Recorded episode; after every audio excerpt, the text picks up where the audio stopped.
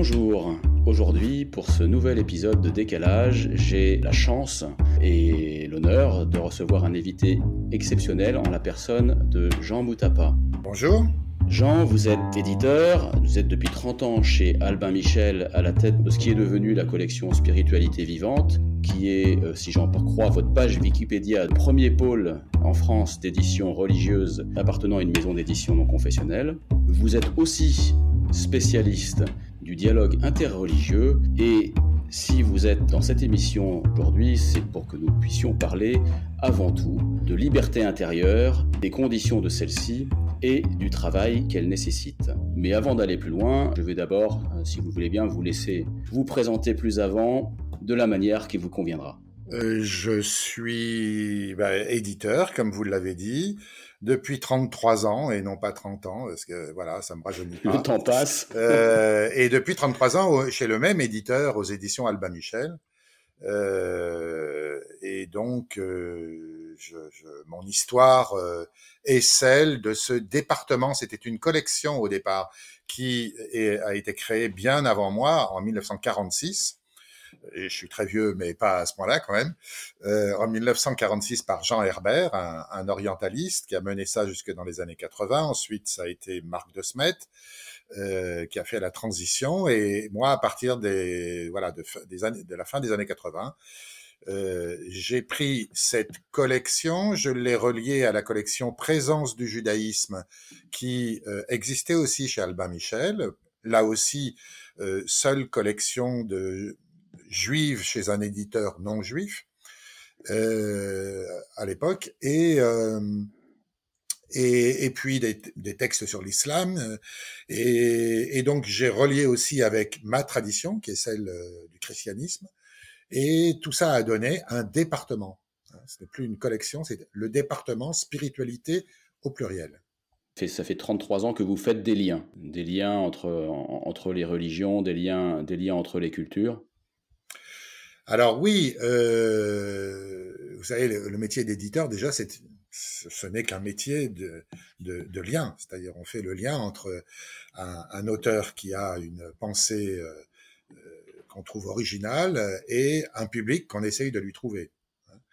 Euh, mais euh, ensuite, j'ai été embarqué par certains auteurs, notamment, euh, notamment chrétiens, dans notamment un prêtre, Émile Choufani, un prêtre de Nazareth, qui a été un peu euh, mon, mon, maître ou mon euh, comment dire mon inspirateur et qui a décidé euh, un jour de faire un l'histoire serait trop longue à raconter mais de faire un, un voyage à Auschwitz lui étant arabe euh, arabe citoyen d'Israël, puisqu'il est à Nazareth, qui fait partie d'Israël, mais, euh, mais arabe patriote, je dirais palestinien patriote, euh, il a décidé d'organiser un voyage à l'initiative des Arabes israéliens euh, à Auschwitz, pour essayer de comprendre euh, pourquoi ils ne se comprenaient pas avec le monde juif. Euh, et il m'a embarqué là-dedans et j'ai, il m'a demandé, lui, euh, organiser ça en Israël, et il m'a demandé d'organiser la même chose en France, à laquelle euh, il était très lié. Et j'ai organisé un voyage euh, à Auschwitz en 2003.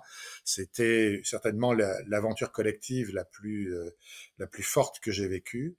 Euh, et qui a laissé de nombreuses traces chez tous ceux qui l'ont vécu. Hein. On était 500 quand même, dont euh, une minorité de juifs, euh, une toute petite minorité de chrétiens, en, entre autres les deux organisateurs, lui et moi, et, et une, une, majorité d'arabes.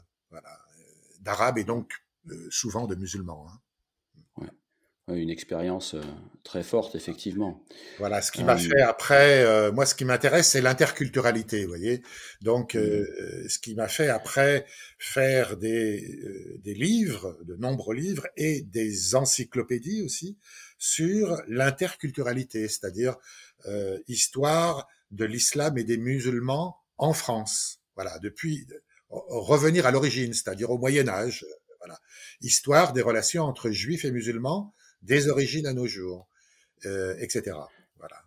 Lorsque nous nous sommes parlé avant l'enregistrement de cet épisode, Jean, le, le, sujet qui a émergé finalement de nos échanges, c'est-à-dire que moi je vous, je vous parlais de mon quotidien euh, finalement, moi, j'accompagne alors de manière, pour le coup, très, très, très séculière, professionnelle et éventuellement existentielle, mais certainement pas spirituelle, des cadres en entreprise, dans nos organisations, des dirigeants essentiellement. Et je vous faisais part du nombre croissant finalement de, parmi eux de personnes qui se sentaient dans une forme de vide existentiel, euh, de perte de sens, que tout ça allait aujourd'hui bien au-delà de, la proverbiale ou historique euh, crise de la quarantaine ou du milieu de vie. Euh, j'ai également fait un lien depuis entre un sujet qui était celui de l'épisode précédent où j'interviewais une jeune polytechnicienne de 28 ans, Aurélie Moi, qui très vite après l'école a décidé en fait après avoir pris conscience de l'urgence écologique, de, euh, de quitter finalement des rails tout tracés pour aller explorer différents chemins de traverse. Donc euh, il y, a aussi cette anxiété ou cette, ce questionnement face à l'urgence écologique. Et donc la, question finalement, la question centrale de, ce podcast, c'est comment faire, comment mener une vie plus euh, intentionnelle euh, et moins par défaut. Donc, comment accéder à davantage de, liberté intérieure ou de conscience je, ne sais toujours pas quels sont les mots les, euh, les plus précis. Et quand on est arrivé, voilà, sur le, sur le sujet de la liberté intérieure et sur le lien avec, euh, avec les traditions spirituelles et le travail spirituel, là, d'un seul coup, ça se match parce que vous, êtes illuminé et vous êtes devenu intarissable. Ben oui, parce que ça, parce que c'est c'est le sujet euh, de, de, de la spiritualité justement. Les gens se disent oh là là, qu'est-ce que c'est, c'est religieux. Euh, mais euh, vous, par exemple, vous pouvez vous dire ah ben oui, mais moi je, je vais pas introduire de religion quand même dans ma, dans mon euh, dans ma série. Euh, c'est pas le sujet. Le, la spiritualité concerne tout le monde il y a un athéisme spirituel. Euh, André Comte-Sponville, par exemple, a fait un livre euh, très intéressant euh, là-dessus. la spiritualité, c'est la question du sens. Donc ça concerne tout le monde, j'espère. Et d'ailleurs, ça me fait penser à un livre sur lequel je suis en train de travailler actuellement, qui, qui concerne l'accompagnement des mourants. Et l'auteur discerne euh, vous savez, les, les, les, médecins discernent plusieurs souffrances, hein, la souffrance physique, il y a la souffrance psychique, il y a aussi la souffrance relationnelle, la souffrance sociale, hein, euh, parce que j'ai pas vu mon fils depuis euh, depuis 20 ans, je vais mourir, euh, etc. et puis, en dehors de tout ça, il a su, comment dire, isoler une instance qu'il appelle la souffrance spirituelle, c'est-à-dire en dehors de tout, relié à, à tous ces toutes ces instances, une autre instance qui a rapport au sens de la vie je vais mourir, euh, je le sais, je le pressens, euh, et euh, je me demande quel est le sens de tout ça, et, ça fait souffrir quand on pense, à juste titre ou pas, qu'on est passé à côté du sens. Voilà. Donc la spiritualité, à la base, ça concerne tout le monde. Et je peux dire un petit peu ce que, non pas quelle définition, c'est pas une définition, mais quel sens euh, ça a pour moi euh, Bien sûr. Euh, je, je, dirais, je dirais que il faut revenir à l'étymologie. Hein. Spiritus, ça a la, même racine que respirer, expirer, inspirer. Ça a un rapport au souffle. Hein. C'est le souffle. D'ailleurs, l'Esprit le, Saint, dans, c'est le même mot en, en, grec d'ailleurs, ou en arabe, ou en euh, hébreu, c'est le même mot que le souffle et que le vent. Ce sont des mots très concrets. Hein. Donc, qu'est-ce que ça veut dire? Ça veut dire que c'est l'intuition selon laquelle il existe en chacun de nous un lieu, une instance, un, un lieu bizarre parce qu'il est, il n'a pas de frontières, il est, il est très, euh, euh, puisque justement, il se définit par le fait qu'on ne peut pas le définir, qu'il n'est, qu'il est, euh, qu'il ne peut pas, qu'il est ce lieu qui en nous est réfractaire à tous les déterminismes, les déterminismes sociaux, culturels, religieux. il y a en nous quelque chose qui n'est pas une chose qui n'est pas une chose sur laquelle on pourrait mettre la main, euh, qu'on pourrait s'approprier.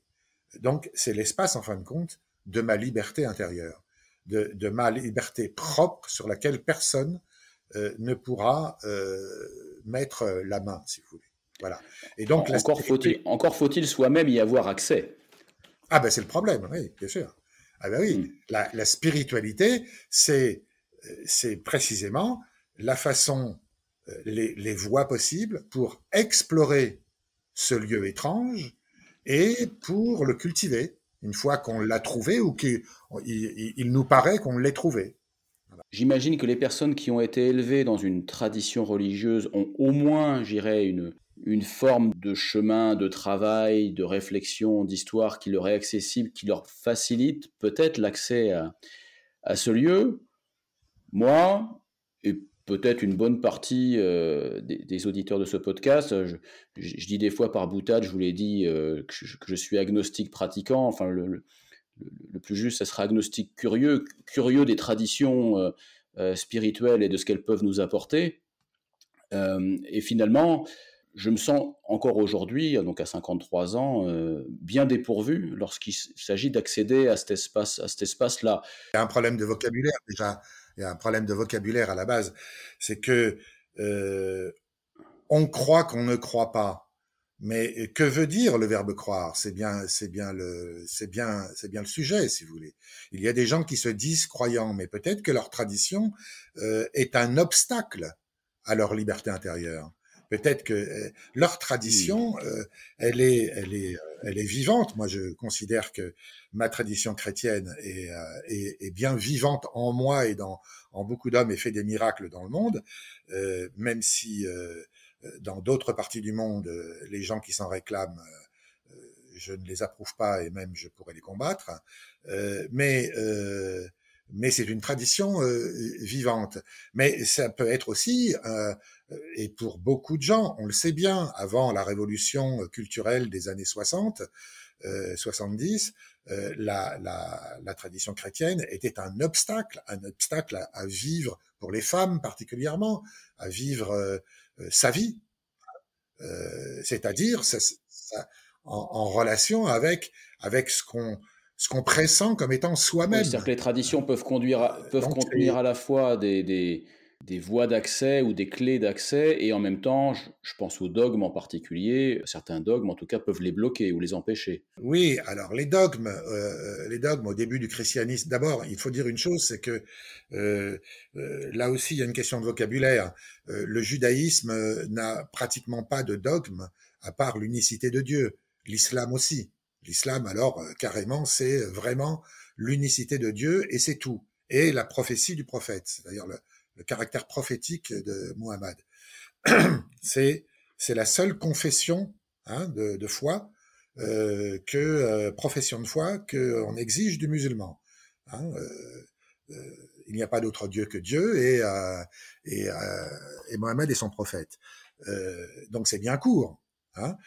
nous, nous sommes marqués en Occident par la tradition chrétienne qui a multiplié les dogmes d'une part, et surtout euh, euh, qui les a pris comme objet de savoir et de profession de foi, alors que ce sont plutôt, chez les pères de l'Église, des, objets de, euh, des, formules qui disent l'indicible, qui prétendent dire l'indicible et qui donc sont à contempler, disons, hein, et non pas à affirmer comme un savoir. Vous dites que vous êtes agnostique, mais moi aussi, euh, c'est-à-dire au sens propre, je ne sais pas. Qu'est-ce que je sais de la vie après la mort? Qu'est-ce que je sais de, de, de la résurrection du Christ? Hmm. Qu'est-ce que qu'est-ce que je sais de tout ça?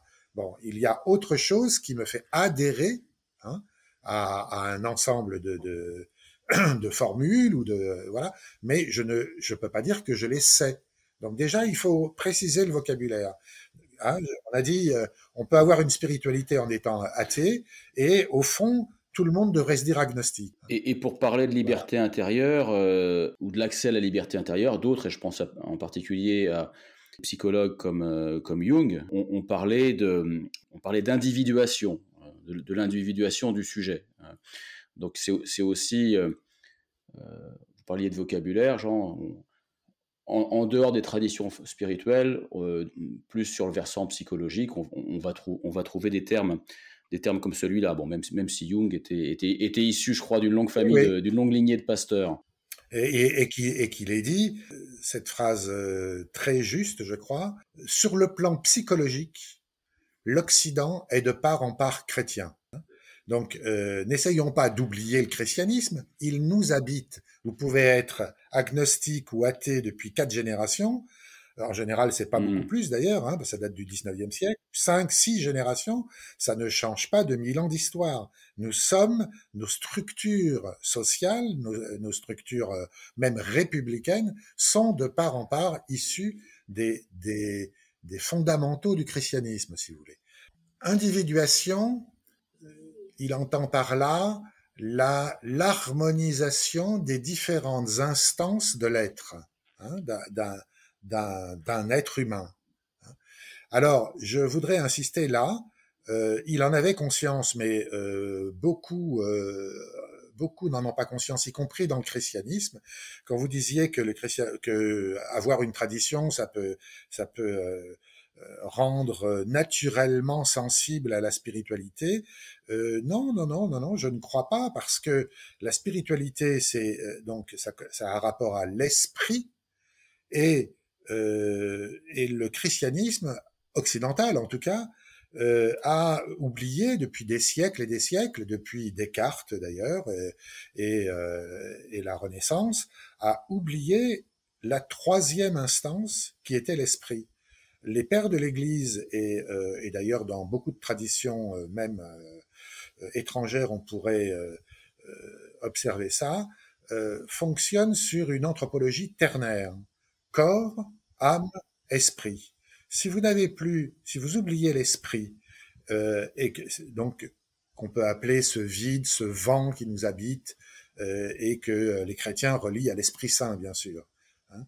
Mais euh, si, vous si vous oubliez ça, vous n'avez plus qu'une une anthropologie binaire. Il y a le corps et puis l'âme. Et euh, c'est ce qui fait que, par exemple, à des gens qui s'interrogent sur le sens, on propose du développement personnel. Le développement personnel, c'est la culture tout à fait, pourquoi pas, euh, intéressante, mais de euh, d'une âme, euh, d'une psychosomatique, hein, c'est-à-dire d'une âme mieux à l'aise avec le corps. Hein, mais si on oublie le sens, si on oublie la question du sens, on a oublié quand même l'essentiel de ce qui fait la vie humaine.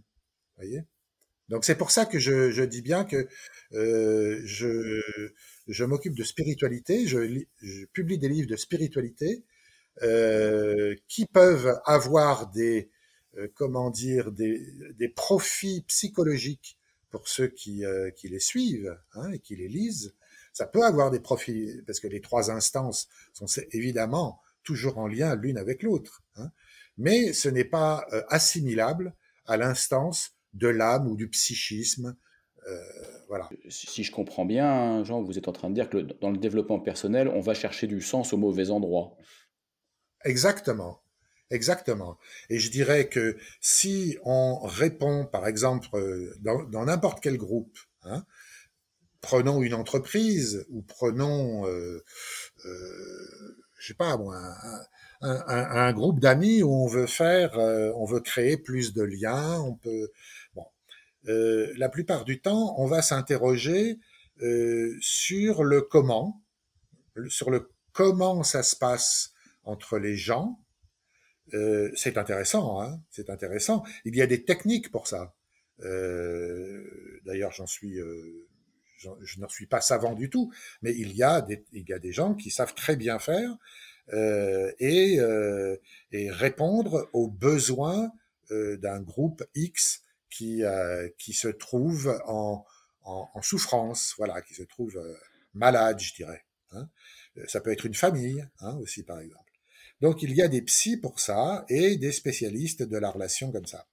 Mais euh, mais le la spiritualité ou euh, alors, ne l'appelons pas comme ça si on parle en entreprise, par exemple, pour respecter la sécularisation de notre société, mais la question du sens pose des questions qui, elles, ne, euh, ne vous font pas aller mieux, mais peut-être plus mal, parce que ça pose la question du sens, la question, la question du pourquoi, de qu'est-ce qu'on fait là, euh, les questions qui dérangent. Je pense que justement, pourquoi ça m'intéresse, euh, la spiritualité, c'est que euh, ça pose toujours les questions qui dérangent. Si vous n'êtes pas dérangé par euh, par un, un, livre qui se prétend de, de spiritualité, c'est qu'il n'en est pas. Vous voyez, c'est qu'il est plus, euh, il est plus, il relève plus de du livre de de, de, de psychologie que que d'un livre qui relève Alors, qu'est-ce qu'on fait là Ou qu'est-ce que je fais là C'est la question que je vois beaucoup des personnes que je rencontre, hein, y compris beaucoup de mes clients, se poser, alors,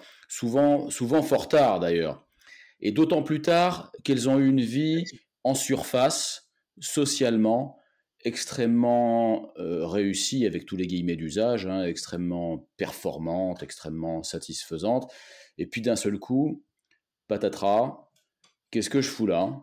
Et, à quoi bon? Et, y a-t-il quelque chose d'autre? Alors malheureusement, malheureusement, ça arrive quand, quand on va mal. Ça arrive quand on a un cancer, quand on se demande quelle est, quelle est, non pas comment on va, on va en guérir ou pas. On se le demande bien sûr, mais qu'est-ce que ça veut dire? Qu'est-ce que ça veut dire? Parce que c'est comme si quelque chose, comme si cette cet événement nous disait quelque chose de notre corps et de nous-mêmes. Hein. Euh, ce que vous racontiez là euh, euh, me fait penser, euh, excusez-moi, je vais faire ma petite page publicitaire, un livre Bien que sûr. je viens de, de, publier de Philippe Pozzo, de Philippe Pozzo di Borgo, qui est, euh, les gens ne connaissent pas son nom parfois, mais pratiquement tous les Français ont vu une fois ou l'autre le film Intouchable. Hein. Eh bien, c'est le, c'est le, c'est l'auteur du livre qui a donné naissance à, au film Intouchable. C'est celui qui était qui avait une vie alors de réussite déjà il était né avec une cuillère en or dans la bouche mais mais en mais en plus il faisait des affaires tout marchait bien et il avait une femme qu'il aimait etc en, en, quelques mois il a eu un accident de parapente euh, il en a il en est sorti tétraplégique à vie et en plus son épouse est, est morte donc euh, voilà, quand, quand vous perdez tout, c'est l'histoire de Job. Hein, dans la Bible, c'est l'histoire de Job. Il avait tout et, et, euh, et alors euh, voilà, il perd tout, il perd ses enfants euh, et même tout le monde lui dit que c'est de sa faute. Hein. ses amis et même sa femme, tout le monde lui dit que c'est de sa faute. Donc la Bible pose des, des, des questions aussi, je disais, je dirais religieusement incorrectes que celle-là. Est-ce que c'est de ma faute ou est-ce que c'est de la faute de Dieu? Vous voyez? Bon, donc euh, voilà, on est, il y a des moments dans la vie, mais malheureusement, c'est quand ça va mal, la plupart du temps, où on se, on se, on est presque obligé de se poser ces questions-là. Euh, les livres que je propose invitent les gens à se poser la question avant. Peut-être de ces livres-là dont on va parler maintenant, parce qu'effectivement, le, le le, le, livre de, de Philippe Pozzo di Borgo, alors que, que, que je viens de lire d'ailleurs, hein, euh, euh, donc qui, qui, est, qui est en fait la, qui est celui qui est, ah bon? euh, qui est dont le personnage est joué par François Cluzet dans le film Intouchable dont, dont, dont vous parliez à l'instant. voilà. écrit, je crois, 30 ans après ou quelque chose comme ça, un, enfin, un, un, un livre remarquable de légèreté, d'humour aussi, et de gratitude, ce qui peut paraître extrêmement surprenant compte tenu de ce qui lui est arrivé, en retraçant l'histoire effectivement euh, de, son, de, son, accident, de sa vie, du décès de son épouse, euh, d'Abdel, donc qui est celui dont le rôle dans, le film est, est, joué par Omar Sy, etc., etc. il y a un côté très mystérieux de mais par quel finalement par où est-il passé pour pouvoir tenir un tel discours euh, 30, 30 ans après. Oui, oui, alors que le film, le film est plutôt celui d'Abdel hein, de Omar Sy euh, en l'occurrence, c'est-à-dire plutôt il, il, est plutôt axé sur l'humour, la légèreté que euh, à laquelle euh, Abdel le fait accéder. Mais mais à partir de là, il a fait tout un travail pendant 30 ans. Hein, ça lui est arrivé à 40 ans. Il a fait tout un travail et on le voit bien parce que c'est un monsieur qui qui raconte, il raconte quoi? Il raconte que, bon, bien sûr, il y a des passages sur l'histoire. Ça s'appelle le promeneur immobile. oui, parce qu'il est la plupart du temps alité et il, il ne voit, il ouvre les yeux, c'est à peu près tout ce qu'il peut faire, ouvrir la bouche. Il ouvre les, les yeux et il voit le plafond. Qu'est-ce qu'on peut, comment peut-on rester humain et comment la vie peut-elle avoir un sens euh, dans ces conditions-là?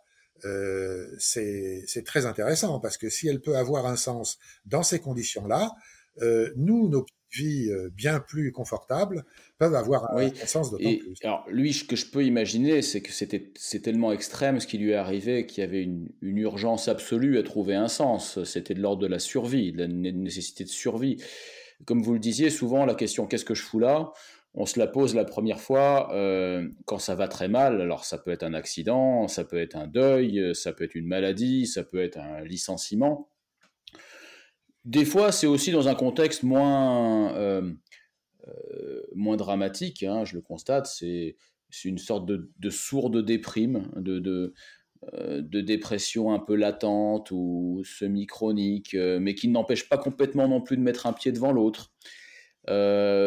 Et, finalement, alors vous, parce que vous, dites, Jean, que la spiritualité est un, travail, euh, comment est-ce que chacun de nous peut débuter ce travail s'il n'a pas eu la chance ou la possibilité euh, de le faire plus tôt dans sa vie? Oui, oui. Alors, il y a. Je pense que lire, c'est très important. Euh, vous savez, on, on dit souvent la religion, ça vient de religio, ça vient de religare, euh, le verbe qui en latin veut dire euh, relier. Hein. Euh, bon, mais il y a, en fait, on oublie souvent qu'il y a une double il y a une double étymologie et les historiens savent pas, les étymologistes ne savent pas trancher. il y a aussi l'étymologie de religere qui vient du verbe legere qui veut dire lire, c'est-à-dire relire, rassembler, recueillir un peu euh, tout ce qui était part dans notre vie euh, pour le pour euh, pour en chercher la l'unité hein, l'unité de notre être parce que la souffrance vient souvent de la dissociation entre ce que je suis en train de faire mon boulot euh, mon couple etc ce que je suis en train de faire et en fin de compte ce que j'aurais espéré ce que je ce que j'ai l'intuition d'être mmh. au plus profond euh, cette euh, dissociation, ce décalage, euh, puisque c'est le thème Absolument. de notre émission là, ce décalage fait souffrir souvent. Voilà, c'est souvent ça qui qui rend qui rend sombre, qui, qui rend taciturne. pour aller à l'encontre, moi j'ai pas de. il faut d'abord dire qu'il n'y a pas de recette miracle, mais lire. c'est intéressant parce que lire, c'est aller voir. Alors, du côté des religions euh, ou pas, euh, parce que dans la littérature, la vraie grande littérature, euh, je sais pas moi, si on prend, si on prend un Camus, euh, je sais qu'il y a des gens qui avancent avec Camus, qui étaient athées, bien sûr, hein, mais qui, est, qui, était un athée spirituel, on peut dire, un athée d'abord très respectueux du christianisme et du judaïsme, mais euh, un athée, euh, oui, un athée spirituel, c'est-à-dire un athée qui posait les questions qui dérangent.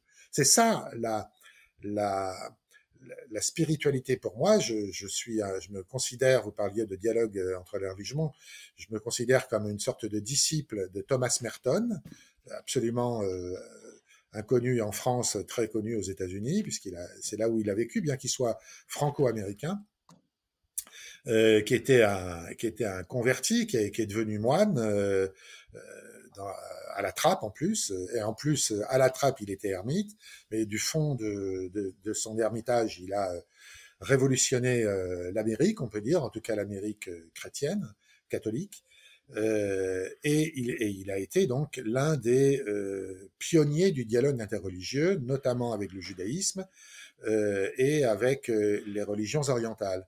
Et il disait, on croit que la religion est faite pour rassurer l'homme, euh, en fait, elle est faite pour inquiéter l'homme dans les profondeurs de sa conscience. C'est ça qui m'intéresse. Il n'y a que ça qui m'intéresse. La religion comme assurance vie, comme disait un autre, euh, un autre moine, le frère de Jacques Lacan, qui était moine, euh, et euh, j'ai publié un livre qui s'appelle Dieu n'est pas un assureur. Hein. La, la, religion comme assurance vie ou assurance mort, si vous voulez, assurance décès, euh, ça m'intéresse pas du tout.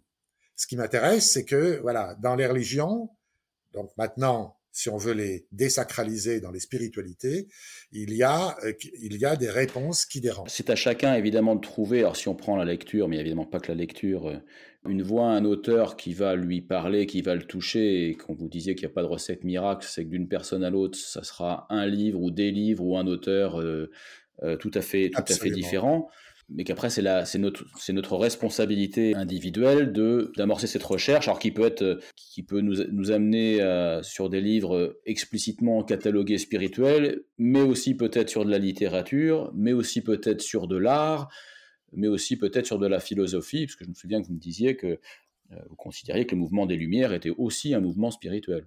Bien sûr, puisque c'est c'est un c'est le grand mouvement qui a euh, libéré euh, des gens qui d'ailleurs euh, parfois demeuraient chrétiens, mais il les a, euh, ils se sont libérés du carcan de ce qu'était la religion à l'époque. Qu'ils soient juifs, on appelle ça la Haskalah, qu'ils soient français, c'est les Lumières, l'Aufklärung en Allemagne.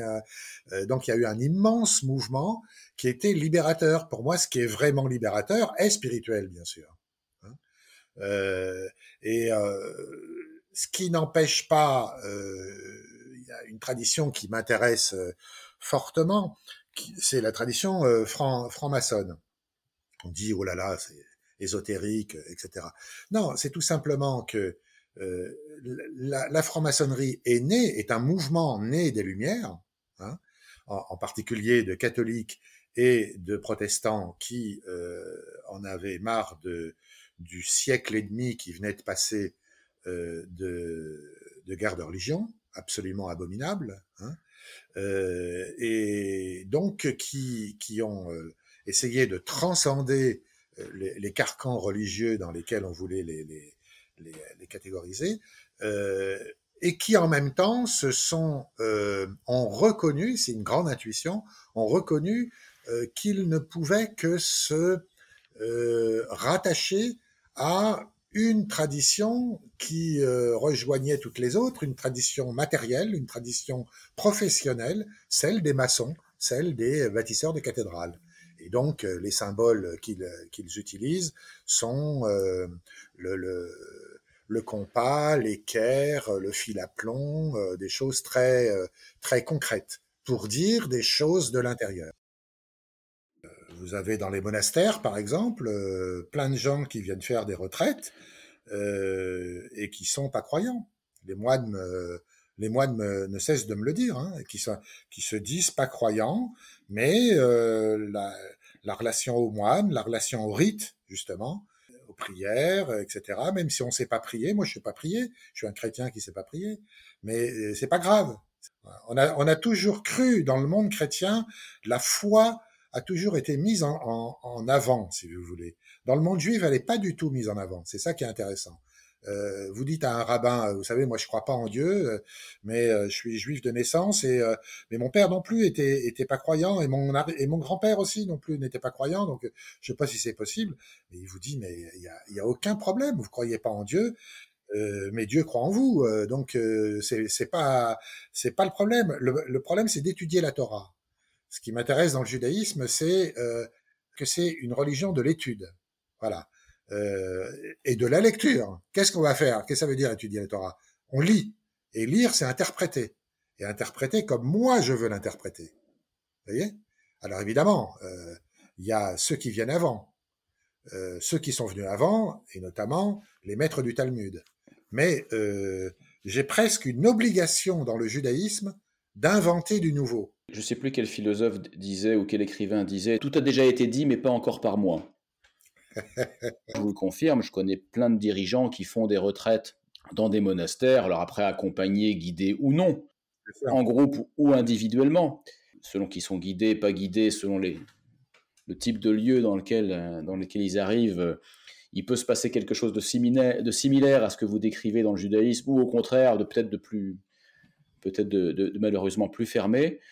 En tout cas, ce que vous nous invitez à faire, c'est à, tenter cette démarche, quelle que soit notre tradition euh, d'origine, euh, euh, judaïsme, christianisme, islam, pourquoi pas bouddhisme. Et même, et, même une tradition qui n'est pas et même une tradition qui, qui, n'est pas, comment dire, traditionnelle, c'est un paradoxe, en, Occident, comme le bouddhisme comment finalement, comment interpréter le fait que euh, en Occident, en France en tout cas, beaucoup de personnes, en particulier parmi, je des, des, milieux plutôt plutôt cultivés, euh, euh, soient finalement plus, se sentent finalement plus en lien ou plus attirés par un certain bouddhisme, alors peut-être un bouddhisme occidentalisé et mal interprété, j'en sais rien, mais que par leur propre tradition chrétienne, catholique ou protestante.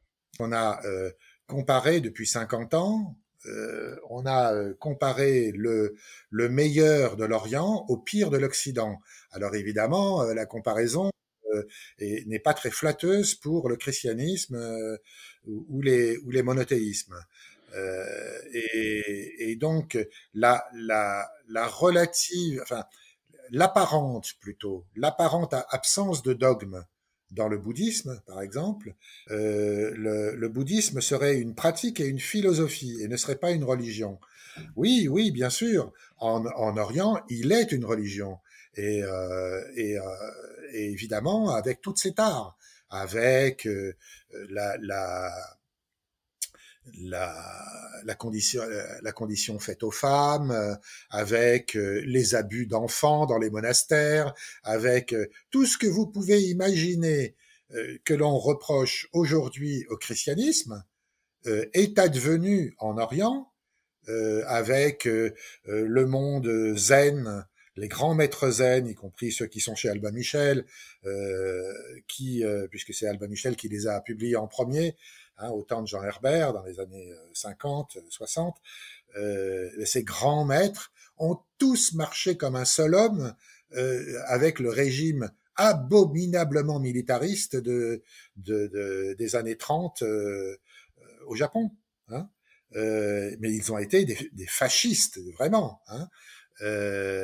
on n'a on pas conscience de ça parce qu'on parce que on considère que que pour qu'on pourrait s'intéresser à la aux spiritualités des uns et des autres, la nôtre et puis celle de des autres, euh, sans faire d'histoire et de géographie. C'est impossible. Mais il faut bien reconnaître, oui, effectivement, que l'Orient, qu'il soit indien, chinois ou, euh, tibétain ou japonais, euh, que l'Orient avait cultivé une, une science, on pourrait dire, hein, ou un art de l'exploration du corps et de l'interaction entre le corps et l'esprit, le corps, la psyché et l'esprit, euh, qui, euh, qui, a été absent ou quasi absent euh, de l'Occident chrétien, de l'Occident chrétien d'ailleurs, mais pas de l'Orient chrétien.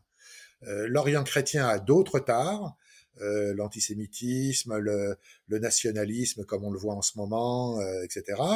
Il a d'autres tares, mais il a cultivé, euh, il, a, il a cultivé une, une science qui venait euh, bah, d'Orient, hein, c'est-à-dire de, d'Égypte et des premiers pères de l'Église, et qu'on appelle l'hésicasme, qui est une, une sorte de, alors je, je dirais pas de yoga chrétien, mais qui euh, fait le lien entre la, la recherche spirituelle et la respiration, puisque c'est ça hein, en fait hein, la, question. C'est ce lien très juste qui est fait, l'étymologie est très juste, euh, entre ce que veut dire respirer au sens corporel du terme et ce que veut dire euh, euh avoir une recherche spirituelle. Euh, la, la, clé, elle est là cette euh, attention au, monde euh, oriental euh, a fait perdre peut-être un trésor, ou du moins a fait minimiser un trésor du christianisme et qui lui vient du judaïsme, qui est le lien absolu que fait le judaïsme et à sa suite le christianisme entre spiritualité et regard sur l'autre. La spiritualité en, dans, la, dans, le philum judéo-chrétien, ce n'est pas chercher euh, son nombril, si vous voulez. ça, c'est le développement personnel, ça. Oui, ce n'est pas chercher. Oui, mais euh, c'est la tendance naturelle des gens à, à aller chercher euh, alors ce qu'ils sont vraiment, etc., comme on le disait tout à l'heure, mais dans, ils vont dans une mauvaise voie si ça, si tout de suite ça ne les amène pas à porter un regard sur l'altérité. Euh, et l'altérité est la plus proche, hein, sur son prochain, comme dit Jésus. Hein, euh, euh donc euh, euh, la, la, plus proche, c'est-à-dire celle qu'on va décider de faire prochain. Hein, parce que vous vous rappelez que Jésus euh, quand on lui demande mais alors qui est mon prochain? La loi dit tu aimeras ton prochain comme toi-même. Bon, oui c'est bien gentil, mais qui est mon prochain? Hein et, Jésus prend un lointain, un Samaritain, c'est un étranger, c'est même un ennemi pour un juif hein, de l'époque. Hein il prend un lointain qui a été qui a été tabassé, qui a, qui a été laissé comme mort sur le bord de la route, et il n'y en a qu'un qui n'est pas prêtre justement, qui n'est pas qui n'est pas, qui n'a pas de fonction religieuse dans le judaïsme de l'époque, qui va s'intéresser euh, à ce lointain qu'il va faire prochain. Jésus veut nous dire que c'est nous qui décidons de, faire ce de, ce lointain un prochain. Par exemple, de celui qui se noie dans la Méditerranée en ce moment, euh, qui ne nous concerne pas, a priori, euh, décider d'en faire un prochain. Et d'ailleurs, comme par hasard, vous voyez, dans l'accueil, dans l'accueil de ces gens-là, euh, il se trouve qu'il y a beaucoup de chrétiens, que ce soit euh, dans le Nord-Pas-de-Calais, euh, que ce soit en Italie, parce que il y a comme ça cette malgré tous les défauts de ces deux religions, il y a quand même quelque chose qui est passé et que et que Emmanuel Lévinas a, a, a mis en évidence, qui est que la priorité il dit la philosophie première, parce qu'il se veut philosophe, hein, c'est pas un maître, c'est pas un maître de judaïsme, bien qu'il fasse, qu'il ait fait toute sa vie des, des leçons talmudiques. Mais euh, il s'y connaît, mais il veut agir, il veut parler en philosophe. Et il dit la philosophie première n'est pas une ontologie, une ontologie de du grec ontos, euh, la quête de l'être. C'est pas une ontologie, c'est euh, une éthique la philosophie première est une éthique. Ce qui vient en premier, c'est le visage de l'autre qui m'interdit toute violence. Voilà. Alors donc, euh, c'est ça qui, qui peut nous aider à en travaillant les textes qui en parlent, etc., euh, en travaillant Lévinas, mais Lévinas est un peu difficile. Euh, oui, oui, ça c'est vrai. Bon. Mais euh, il y, a, y, a, quand même des gens qui l'ont vulgarisé, je dirais pour le pire parfois, mais euh, euh, mais pour mais souvent pour le meilleur quand même, comme Catherine Chalier par exemple, euh, des auteurs comme ça. Euh, mais dans le judaïsme, vous avez Marc-Alain Waknin, vous avez plein de gens extrêmement intéressants et tout à fait tout à fait accessibles et qui sont centrés sur cette exacte équivalence entre la quête de soi et la quête de l'autre. Ce que ne faisait pas euh, par exemple, un philosophe comme Heidegger, dont euh, Lévinas a été le premier traducteur en France euh, et, dont il a été en quelque sorte un peu le disciple. Puis après, il s'est rendu compte que euh, qu'il y avait un il y avait un hic, c'est que la philosophie de l'homme comme berger de l'être se ne, ne, ne donnait aucune importance à la responsabilité que j'ai de l'autre en l'occurrence pour lui, pour Heidegger, la responsabilité qu'il avait pu avoir en tant que grand professeur euh, érigé par les nazis euh, comme euh, recteur de, l'université de Heidelberg, la responsabilité qu'il pouvait avoir vis-à-vis de ses collègues juifs, hein, y compris de son maître Husserl. Hein. Donc, voyez, là, une spiritualité, une quête de sens qui nous ramène à notre responsabilité vis-à-vis de l'autre, ça, je pense que par exemple en entreprise, ça peut, euh, au-delà des responsabilités, euh, comment je dirais, normées, hein, par, euh, par un certain cadre euh, professionnel, il y a aussi autre chose. Et quand les gens euh, manquent de cette autre chose, manquent de l'attention humaine, par exemple, qu'ils doivent avoir en dehors même du respect professionnel qu'on leur doit, eh bien, on, on, peut se demander ah mais qu'est-ce qui va pas, qu'est-ce qui va pas? Eh ben oui, ben c'est ça qui va pas. Moi, je le remarque aussi dans mon entreprise aussi, vous voyez. Alors oui, tout à fait, absolument. C'est très intéressant. Ça nous emmène très loin. Et, le, lien que je fais euh, avec mon, quotidien professionnel, c'est qu'on vient chercher finalement dans, euh, dans une réflexion entre soi et soi euh, la solution à une souffrance qui vient d'une perte de lien, en fait, dans le milieu de l'entreprise, par exemple. Euh, oui, euh, mais euh, c'est bon euh, sur le plan philosophique et spirituel, c'est c'est plus profond que ça. C'est-à-dire que Lévinas, par exemple, rompt avec la philosophie ancienne pour laquelle ma liberté. Je disais tout à l'heure que, en, commençant hein, d'ailleurs, que la spiritualité, c'est la quête de cette de, de ce lieu indéfinissable qui est celui de notre liberté intérieure.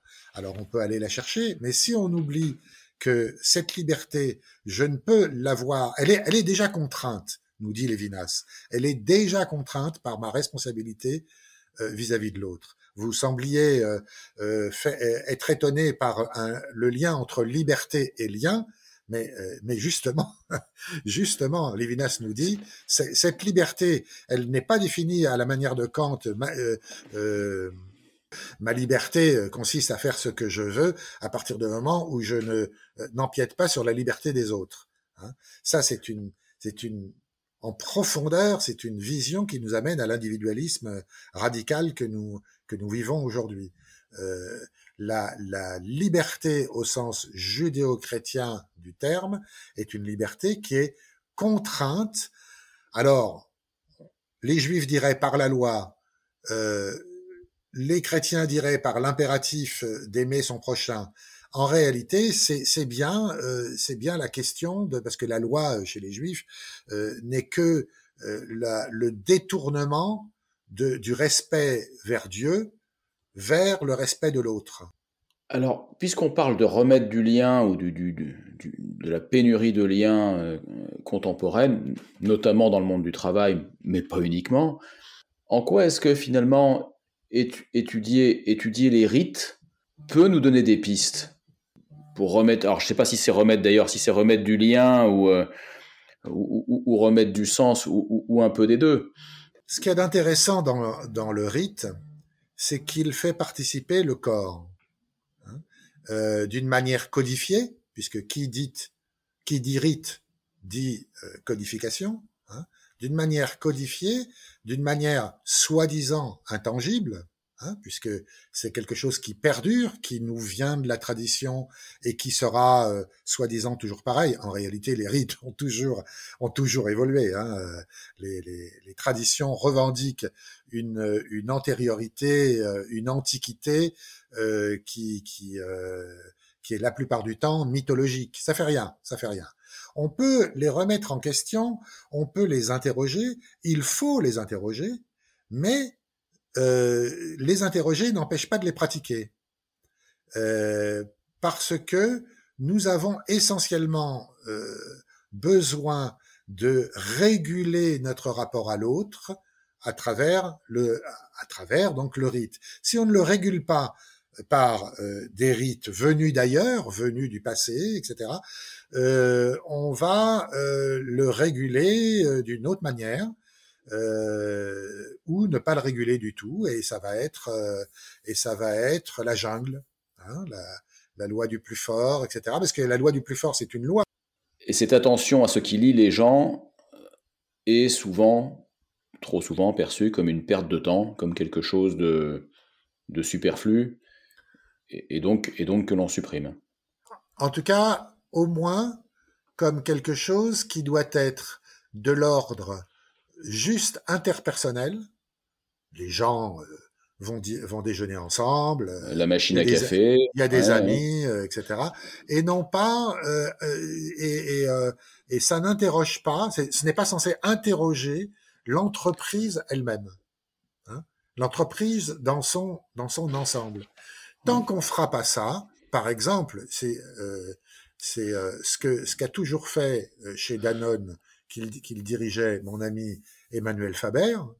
Hein, euh, euh, et donc je, conseille à tous ceux qui nous écoutent justement de lire le livre Chemin de traverse d'Emmanuel Faber, qui mêle des considérations strictement professionnelles euh, en tant que chef d'une bon, chef à l'époque d'ailleurs il était le second hein, et puis après il, a vraiment dirigé Danone. Vous savez que ça s'est terminé euh, euh d'une manière un peu cavalière qu'il a été déchargé mais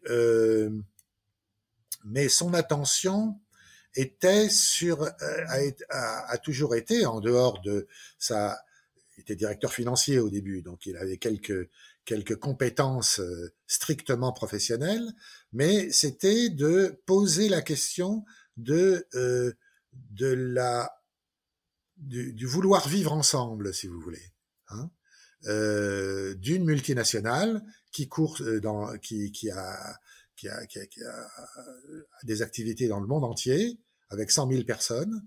Euh, Qu'est-ce qu'on fait ensemble? Voilà. Et donc là, en l'occurrence, euh, ça a très bien fonctionné. C'était, c'était très, euh, très original puisque pour la première fois, c'était un patron qui posait la question. On a toujours une transcendance. Alors euh, notre transcendance, c'est celle du marché, hein, bien sûr. On a wow. toujours, qu'on le veuille, ben oui, bien sûr, euh, qu'on le veuille ou non, l'homme a toujours une transcendance. Il travaille, il travaille et il vit toujours pour autre chose que soi-même. Alors si c'est pas le Dieu, si c'est pas euh, l'amour du prochain, eh ben ça va être le marché, voilà. Et c'est ce qui se passe actuellement. C'est pas seulement le, ce que je dis la, critique du capitalisme et des capitalistes, c'est la critique des consommateurs aussi. La transcendance du consommateur, c'est la consommation c'est-à-dire euh, trouver une, une sorte de réalisation de soi-même dans le fait de consommer.